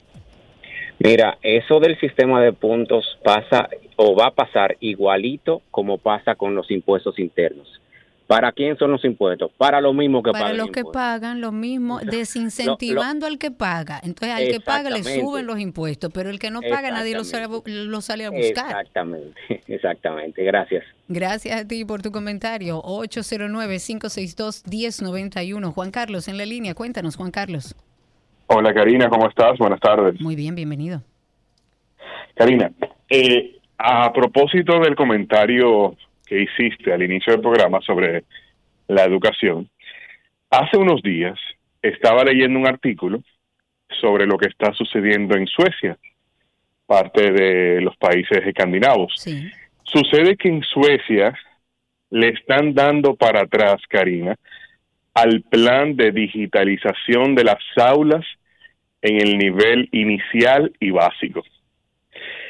En Suecia, como en muchos países eh, avanzados, pues estaban utilizando eh, los recursos tecnológicos, tabletas y demás, para el aprendizaje de los niños. Pues, ¿qué sucede? Que desde hace tres años, poco antes de la pandemia, en Suecia vienen identificando una baja en la capacidad de, lectura y de comprensión de la lectura de los niños y de la, y de la aritmética. Y eso, según los estudios que han realizado, se debe a la exposición de los niños a los dispositivos electrónicos. Pues, ¿qué está haciendo la ministra de Educación de Suecia? Está deteniendo el plan de digitalización y solicitó al Congreso una partida para volver a los libros físicos.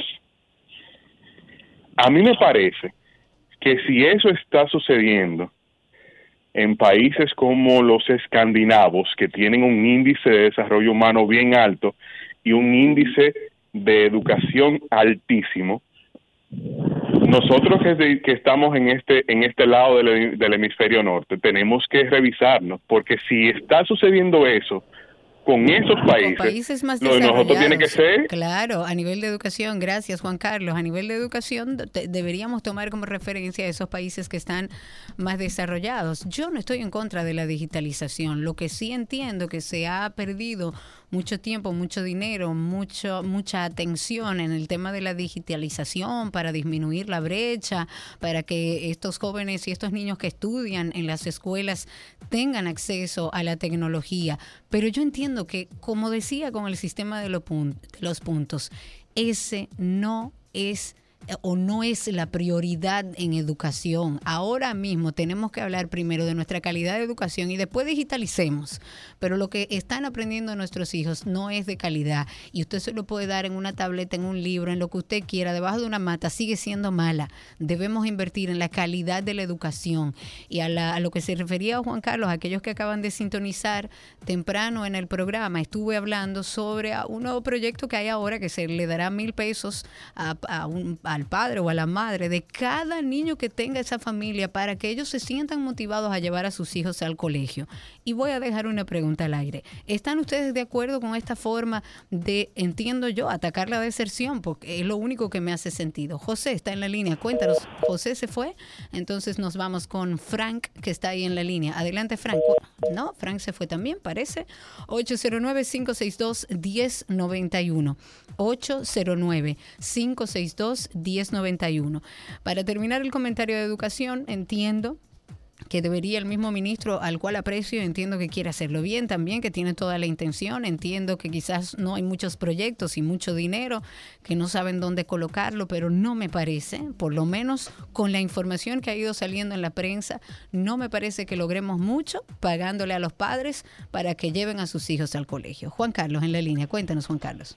Sí, buenas, eh, Karina. Quiero felicitarte porque siempre has sido una profesional con una visión muy grande. Eh, sobre el comentario que hiciste del tema del transporte, siempre yo he pensado lo mismo, realmente, que eh, tienen que tomar medidas tanto con el transporte público como los motoristas, porque son quienes generan los accidentes, o la mayoría de los accidentes que suceden en las vías.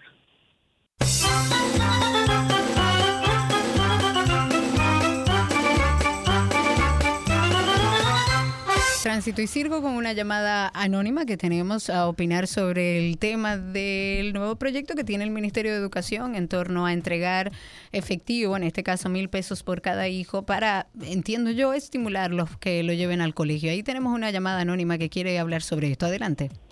Y muchas gracias. Mira, mi opinión es que sería muy difícil para el gobierno rastrear quién de verdad está llevando a sus hijos a la escuela que ha recibido ese dinero eh, yo entiendo que pudiera darse un incentivo un poco más relacionado con el caso. Que con educación, que tenga algún propósito, ¿verdad? Claro, por ejemplo, un vale para, para comprar los uniformes en algún establecimiento.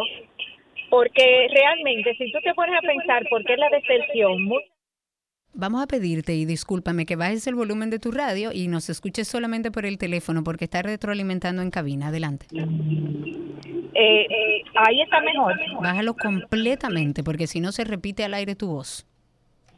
Eh, Ay, parece que se cayó la llamada. Vamos a ver si podemos contactar con ella nueva vez. Ella, eh, tenemos entendido que de hecho es una maestra que quería opinar sobre eso. Y como yo decía en inicio y coincido con ella, me parece que ese incentivo debe estar relacionado de alguna forma a la educación. Si no, lo que se ve es como, bueno, empezó la campaña, parte de la campaña, empecemos a repartir dinero. El Ministerio de Educación tiene un presupuesto que no sabe qué hacer con él, que esa partida, partida no sabe dónde la va a poner. Vamos a regalarlo. Inició la campaña. Marcelino en la línea, cuéntanos. Se nos fue Marcelino también. 809-562-1091 es el teléfono en cabina. 809-562-1091. Cuéntenos cómo está la calle, cómo está el tránsito y el circo. Estamos en vivo desde nuestra cabina física. 809-562-1091. Ahí tenemos en la línea José. Cuéntanos, José. Mi amor, escúchame si ahorita no te supe hablar. Yo fui el de los eh, petróleo, barriles, porque que tal no está fácil, me están triplicando, entonces yo no sé si está más barato. Bueno, la, el tema de la gasolina, si está más barato o, más caro, la realidad es que se ha hecho un trabajo eh, post pandemia, sobre todo con el tema de las alzas en los barriles de petróleo. Se ha trabajado desde el gobierno y yo creo que dentro de lo que hemos vivido se ha mantenido bastante estable. Pablo está en la línea. Cuéntanos, Pablo. Gracias, buenas tardes. Es para hacerle un comentario a propósito de la, de la intención del gobierno para el objetivo de la educación. Adelante. Eh, yo entiendo, y entiende muchos ciudadanos, que eso no es más que otra forma de, de hacer corrupción. El gobierno podrá tener las mejores intenciones, pero los que van a manejar sus fondos van a tener. Yo estoy de acuerdo contigo, eso y tal como decía esa profesora que en su momento nos llamó, nos dijo, ¿cómo es que ellos van a, a constatar que esa cantidad de niños, millones de niños, usted va a constatar que ese padre llevó a su hijo, a sus dos hijos, a sus tres hijos, a los cuatro al colegio para usted entregarle ese dinero? ¿Cómo se va a entregar ese dinero si la mayor parte de esas personas a las que se le va a entregar no están ni siquiera bancarizado, lo harán a través de la tarjeta, lo harán a través de, de dónde, porque uno no entiende eh, por qué van a sacar, estimo yo, habrá que hablar, eh, habrá que ver si eh, hay una información completa donde podamos ver la inversión total, pero eso son más de 20 mil millones de pesos y hablamos de todos. Entonces, ¿Cómo es que van a manejar ese dinero? ¿Cómo es posible que hagamos algo relacionado a educación que no tiene nada que ver con educación? Rosaura, en la línea, cuéntanos. Buenas tardes. Yo creo honestamente que debemos comenzar a erradicar y a sacar eh, de, desde dentro ese cáncer que, que traemos de muchos años, desde la época de Trujillo, de estar regalando cosas y estar dando cosas, porque el dominicano tiende a ver como bueno y válido eh, la gran mayoría, ¿verdad?, de, de las poblaciones vulnerables ver como bueno y válido cuando nos están regalando dinero. Vamos a ayudar a la gente a pescar, no a regalarle el pescado. Ese dinero que nosotros invertiríamos entregándoles a los papás o a las mamás, vamos mejor a invertirlo quizá en trabajadores sociales que vayan a esos pueblos, a esos barrios, a educar a, ver por qué no está yendo el muchacho a clase. A educar a los padres. Muchas gracias por tu llamada, validísima. A educar a los padres, hacerles saber cuál es su responsabilidad, que desde el Estado tienen que hacerles saber a ese padre y a esa madre que ni siquiera tienen control de natalidad, que tienen tres, cuatro, cinco, seis hijos sin tener las posibilidades ni siquiera económicas, y el gobierno, en vez de darle dinero para que sigan teniendo, porque imagínate Una familia, si yo tengo 10 hijos, yo estoy hecha. Me dieron mil pesos por cada muchacho. Y en otros países tenemos modelos similares donde usted tiene un niño en condiciones especiales, un niño en que sé que si usted lleva a su niño al colegio y hay gente que ha dejado el trabajo para tomar ese dinero del gobierno y lo que hace es convertir en parásitos a muchas familias. Entonces, eh, eh, de verdad yo no le encuentro ni pie ni cabeza. Nos encantaría y ojalá poder conseguir al ministro de Educación para que pueda explicar más ampliamente esta decisión, que lo único que tiene o lo único que aparenta ser y que tiene colores es de campaña, porque en términos de educación honestamente, y esto es algo que lo digo de manera personal, no lo entiendo. Juan Carlos en la línea. Juan Carlos, cuéntanos. Buenas tardes, Karina. Estamos de moda los Juan Carlos. Un saludo para ti y donde quieras que se encuentre Sergio Carlos, pues un saludo para él. Karina, 30 segundos. Fíjate algo. Mil pesos. Ah, no me cabe, en mi chin no me cabe de, la cabeza. Eso, eso no me cabe. ¿Tú sabes lo que, lo que hay que hacer con, con estos muchachos? Es que los padres se pongan duros. El niño que no quiera coger y ir para, para la escuela, es una pela lo que hay que darle.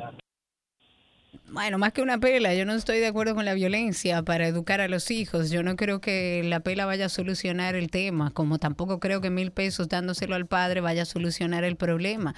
Coja ese dinero y ponga escuelas de padres en todos los barrios y oblíguelos a ir a los padres. Y a esos padres yo le doy mil pesos cuando vaya al curso. ¿Para qué? Para que aprendan sobre educación, sobre el manejo que deben tener con sus hijos, para que vayan a la escuela y puedan absorber toda la información con, con el manejo de la no violencia en los procesos educativos, con enseñarles que ellos tienen responsabilidad, de que no es nada más traer muchacho al mundo, sino que usted tiene la responsabilidad de que esa persona, usted es enteramente responsable y tiene que velar porque los derechos fundamentales que tiene ese niño se cumplan, pero no darle mil pesos porque, ah, como que es un favor que el papá está haciendo la mamá llevándolo al colegio, no, esa es su obligación. Jochi, en la línea, cuéntanos.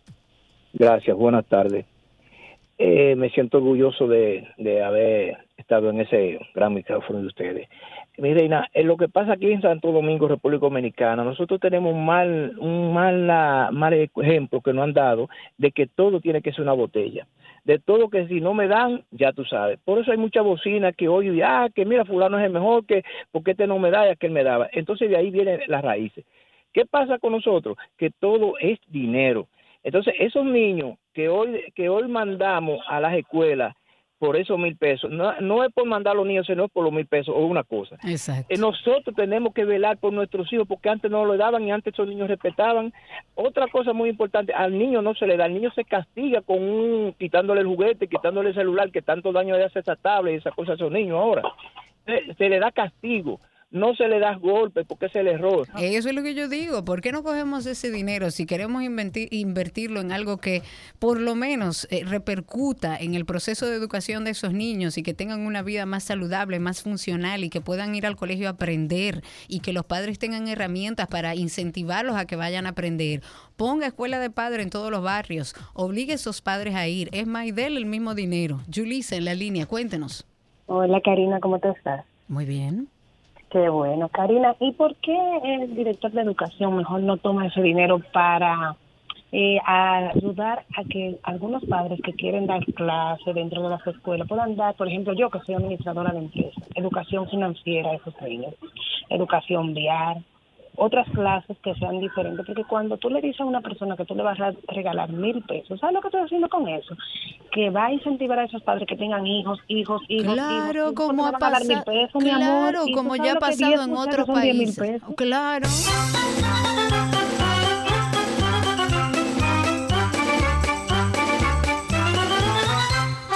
...809-562-1091... Raúl está en la línea. Cuéntanos, Raúl.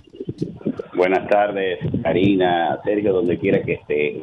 Bueno, mira, estuve viendo unas noticias esta mañana donde el servicio de seguridad, el servicio de inteligencia en la Casa Blanca dijo que no sabe de quién de quién es el, paquete de, la de la Blancanieves que ah, encontraron ahí. O sea, no se sabe. Yo me extraño porque estamos hablando del servicio secreto, o sea, que gente supe.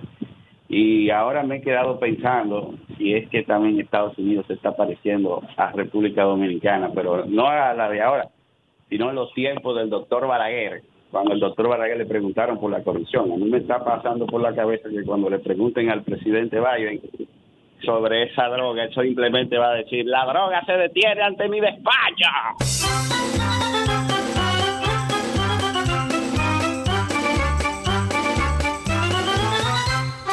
Ahí tenemos a Ángel en la línea. Cuéntanos, Ángel. Hola, Karina. Es un placer saludarte. Igual. Y soy un admirador tuyo. Gracias. Y en base al tema, ya la mayoría de cosas están dichas. Pero para mí es increíble escuchar que a mí hay que pagarme para yo ser un ciudadano modelo.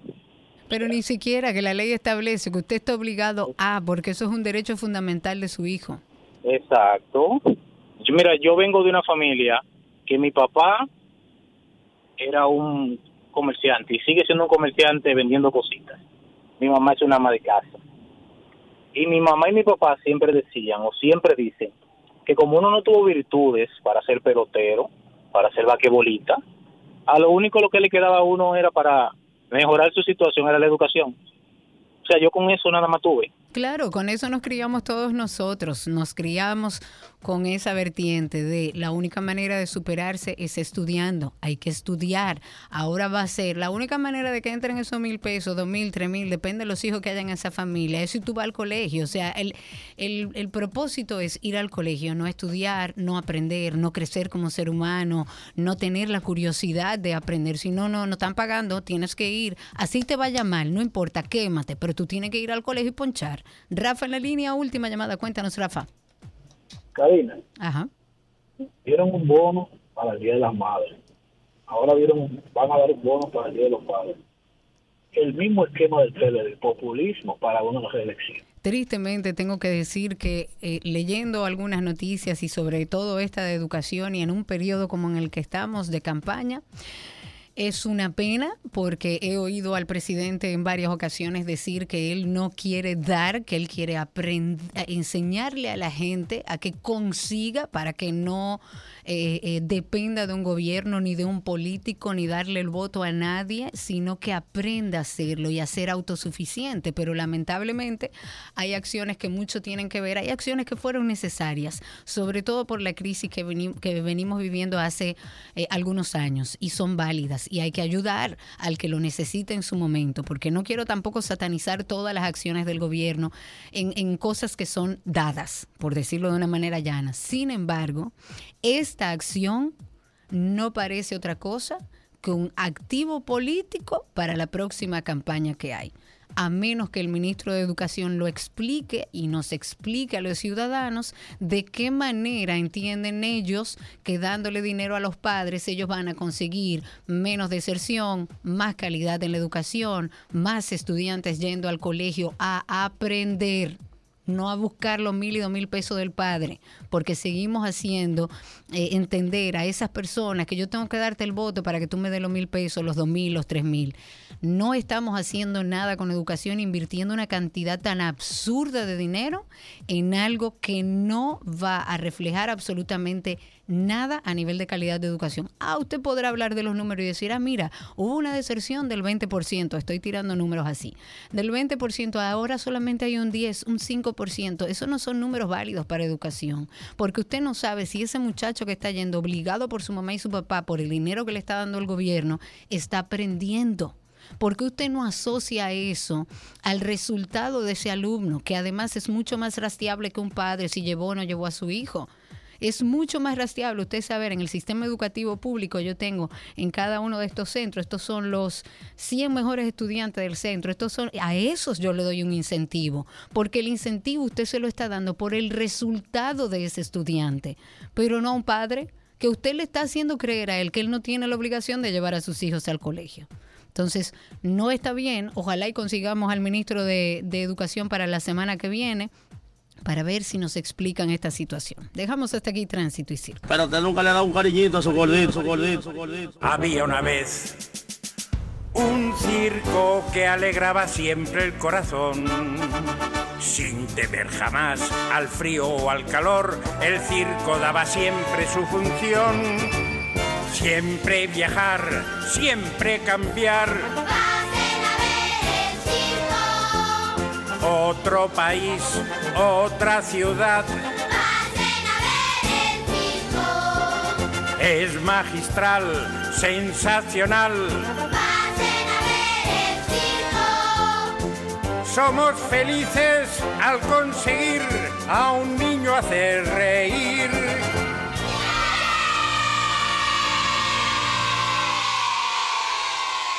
Todo lo que quieres está en 12 y 2. Let's go, let's go now. There's a pitch on the a swing and a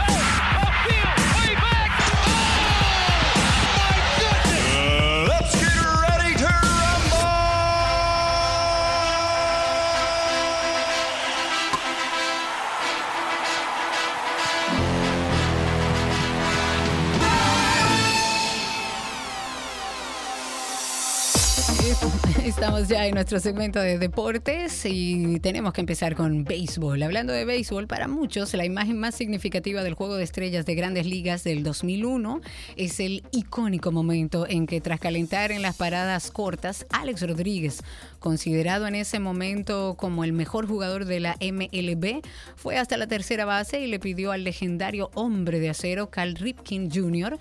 que jugara en la posición donde inició su carrera para su última aparición dentro del juego de estrellas.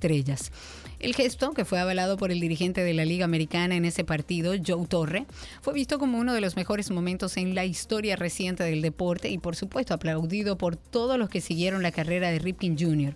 Sin embargo, todo aparenta que hubo una persona que no estuvo contenta con el gesto, el propio homenajeado. El exjugador y miembro de Cooperstown dijo que no le agradó el que Alex Rodríguez y Joe Torre lo colocaran en el campo corto tras años sin jugar en la posición durante su último juego de estrellas. Si nos vamos al básquetbol, LeBron James jugará otra temporada con Los Ángeles Lakers. Esta superestrella de 38 años anunció sus intenciones después de aceptar el premio al desempeño récord por convertirse en el líder anotador de la carrera de la NBA. Al final de la temporada pasada, en la que superó la marca de Karim Abdul-Jabbar, James había dicho que no estaba seguro de, volver. Sin embargo, James admitió que aunque la duda lo había invadido por varios meses, la idea de no jugar la próxima temporada con su equipo quedó atrás. En fútbol, eh, una nueva denuncia presentada ahora en Francia por un antiguo hombre de confianza apunta contra el presidente del Paris Saint-Germain, el catarí Nasser Al-Khelaifi por acusaciones que incluyen el presunto intento de secuestro de un lobista que ya depositó su propia querella. La nueva demanda fue presentada a finales de junio.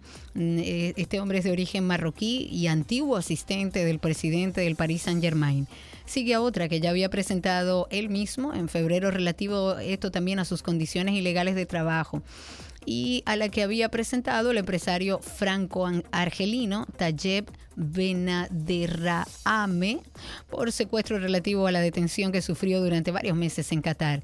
En este último acusa a Al-Khelaifi de estar detrás de esa maniobra, una acusación por la que la residencia del presidente del PSG ya fue registrada por la policía francesa el pasado 6 de julio. Y de esta manera dejamos aquí los deportes en 12 y 2. There's a pitch on the way, a swing and a bat. Off way back. My goodness. let's get ready to rumble.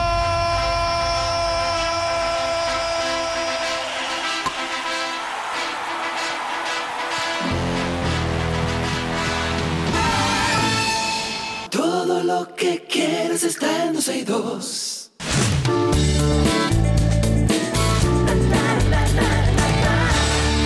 Aquí están las informaciones de entretenimiento. El concierto del artista colombiano Juanes, que estaba pautado para esta semana en el Summer Stage eh, de Central Park, eso es en Nueva York, fue cancelado cuando apenas interpretaba la segunda canción.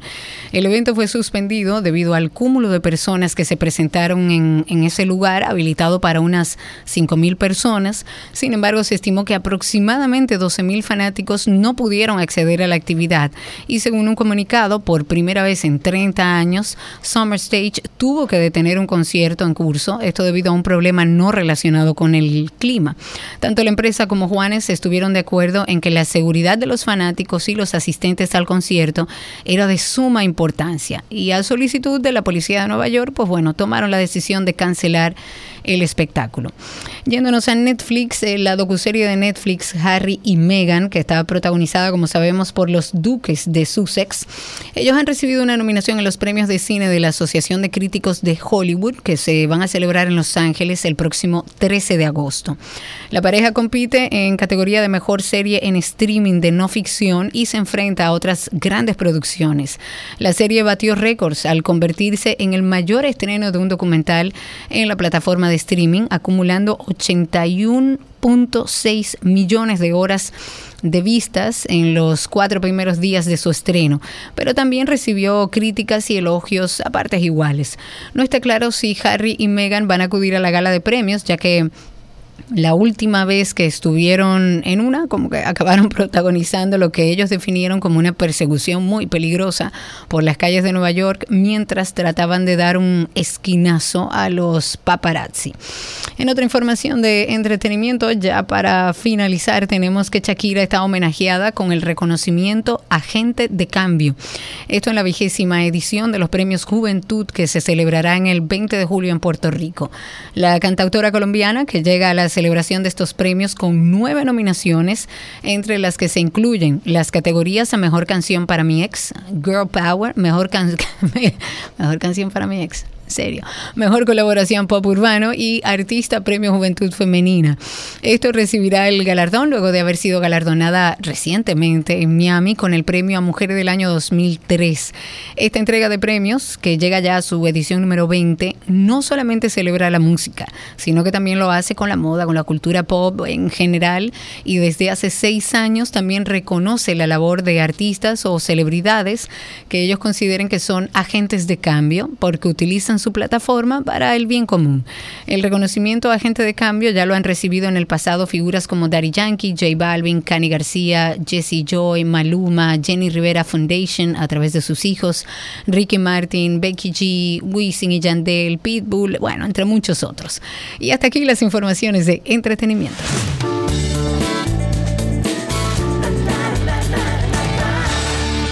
Todo lo que quieres está en 2.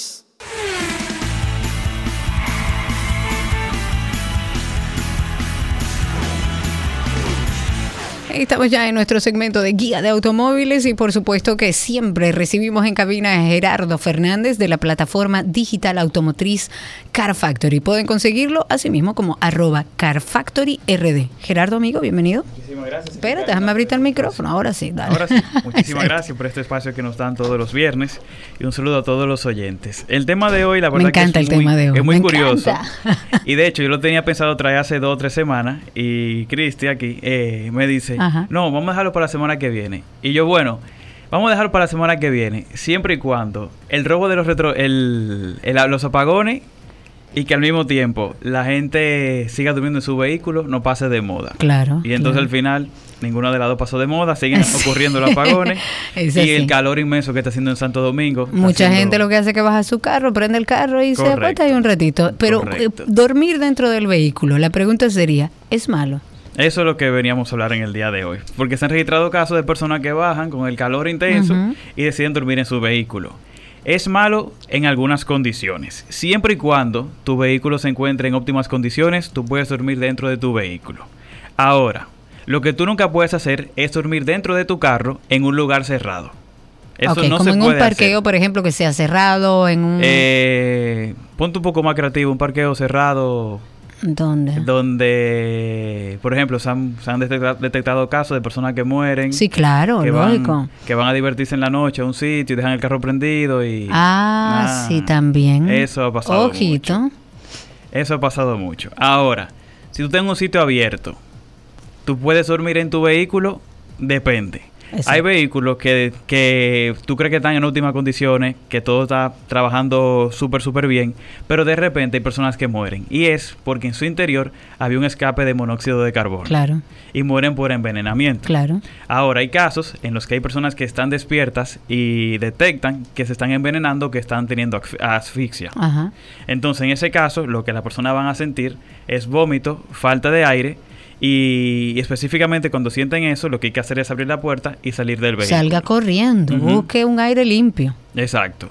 Pero en el caso de que tú te quedes dormido y tú no sepas que tu carro tenga ese escape de, eh, de monóxido, pues lamentablemente puede que ocurra una fatalidad. Por lo que recomendamos que siempre que tengas que dormir en tu vehículo, tú lo, tú lo hagas con las ventanas abiertas. Ok lo cual depende de donde sea también, por términos de seguridad. También es otro punto importante. Y otra cosa es que en caso de que tengan un vehículo eléctrico, Ahí sí van a poder dormir con su vehículo hasta en un lugar cerrado. Es más, a mí me pasó hace unos días, hay parqueos aquí que me parece lógico de plazas que no te permiten quedarte en el parqueo con el vehículo eh, prendido, que de hecho a veces uno se queda revisando cualquier cosa, contestando un correo en el mismo carro. Y el, el señor se me acercó y me dijo, mire que el monóxido, que usted sabe, pero es que mi carro no hace eso, déjame un ratito prendido el vehículo y me lo dejo. Claro, totalmente. Entonces, para que sepan que en caso de que tengan un vehículo eléctrico, sí pueden dejarlo encendido en un lugar cerrado.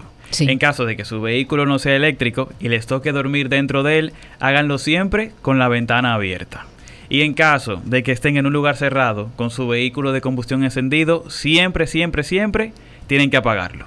Ok ya ahí está la recomendación. Si usted está sufriendo de calor con los apagones y el calor intenso en la República Dominicana y es de esos casos que incluso ha salido en las redes que usted decide dormir llevarse la sábana y la almohada para el carro, tome estas consideraciones para que no se encuentre con una sorpresa. ¿Qué hay de nuevo en Car Factory, amigo? En Car Factory subimos esta semana las ocho familias que controlan el sector automotriz o el ocho familias que controlan más del 50% del, sector, automotriz, las cinco marcas más vendidas de República Dominicana, los, tipos los tipos de vehículos eléctricos que hay, que no solamente hay un solo tipo, sino que hay seis tipos diferentes. Ah, pero tipos en que no, de marcas hablamos. No, no, tipos de vehículos eléctricos. Por ejemplo, un plug-in hybrid podría ser un tipo de vehículo eléctrico. Un vehículo híbrido convencional, un tipo de vehículo eléctrico.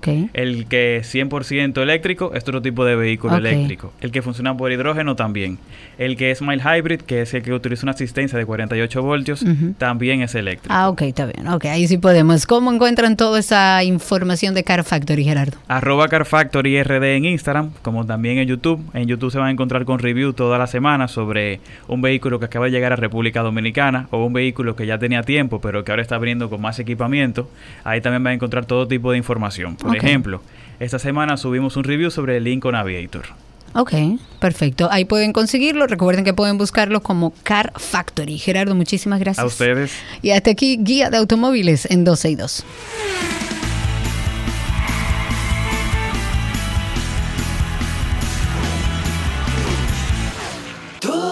Que quieres está en 12 y 2.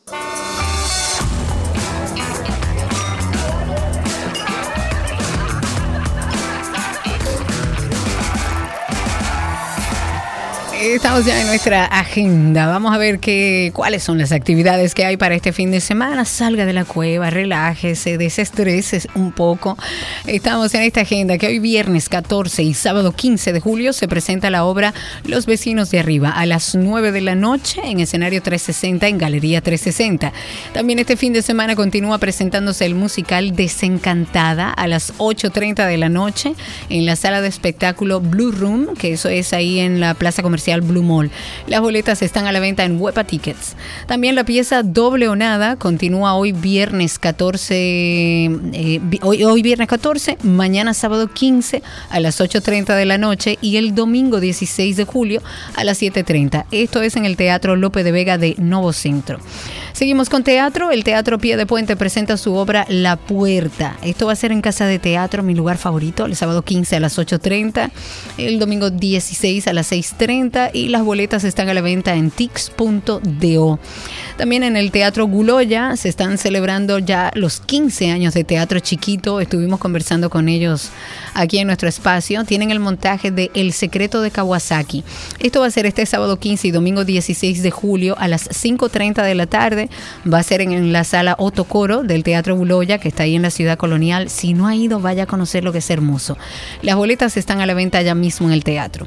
Y este sábado 15 la Cinemateca va a tener una exhibición van a exhibir la película dominicana Dólares de Arena, que si no la ha visto, véala, es buenísima, va a ser a las 4 de la tarde.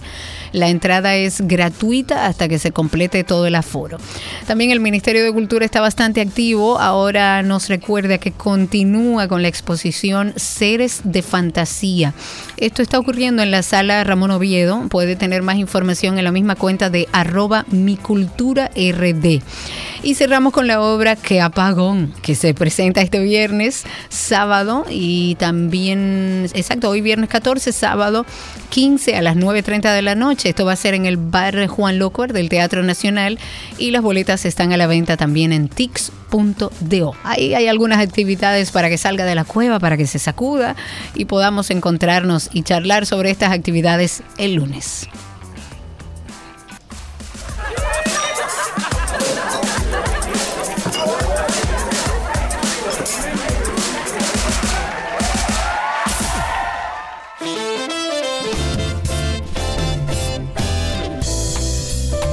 A todos nuestros oyentes, muchísimas gracias por estar con nosotros, por acompañarnos estas dos horas 30 minutos. Hoy nuestro amigo Sergio tuvo que resolver algunos temas personales. ya se reintegra con nosotros el lunes. Y recuerden además que seguimos en contacto a través de nuestras redes. Pueden buscarnos como Karina Lerrauri o como Sergio Carlo. Y que recuerden nuestro podcast tanto de 12 y 2 como de Karina y Sergio After Dark. Será hasta el lunes. Pásenla bien. Chao, chao.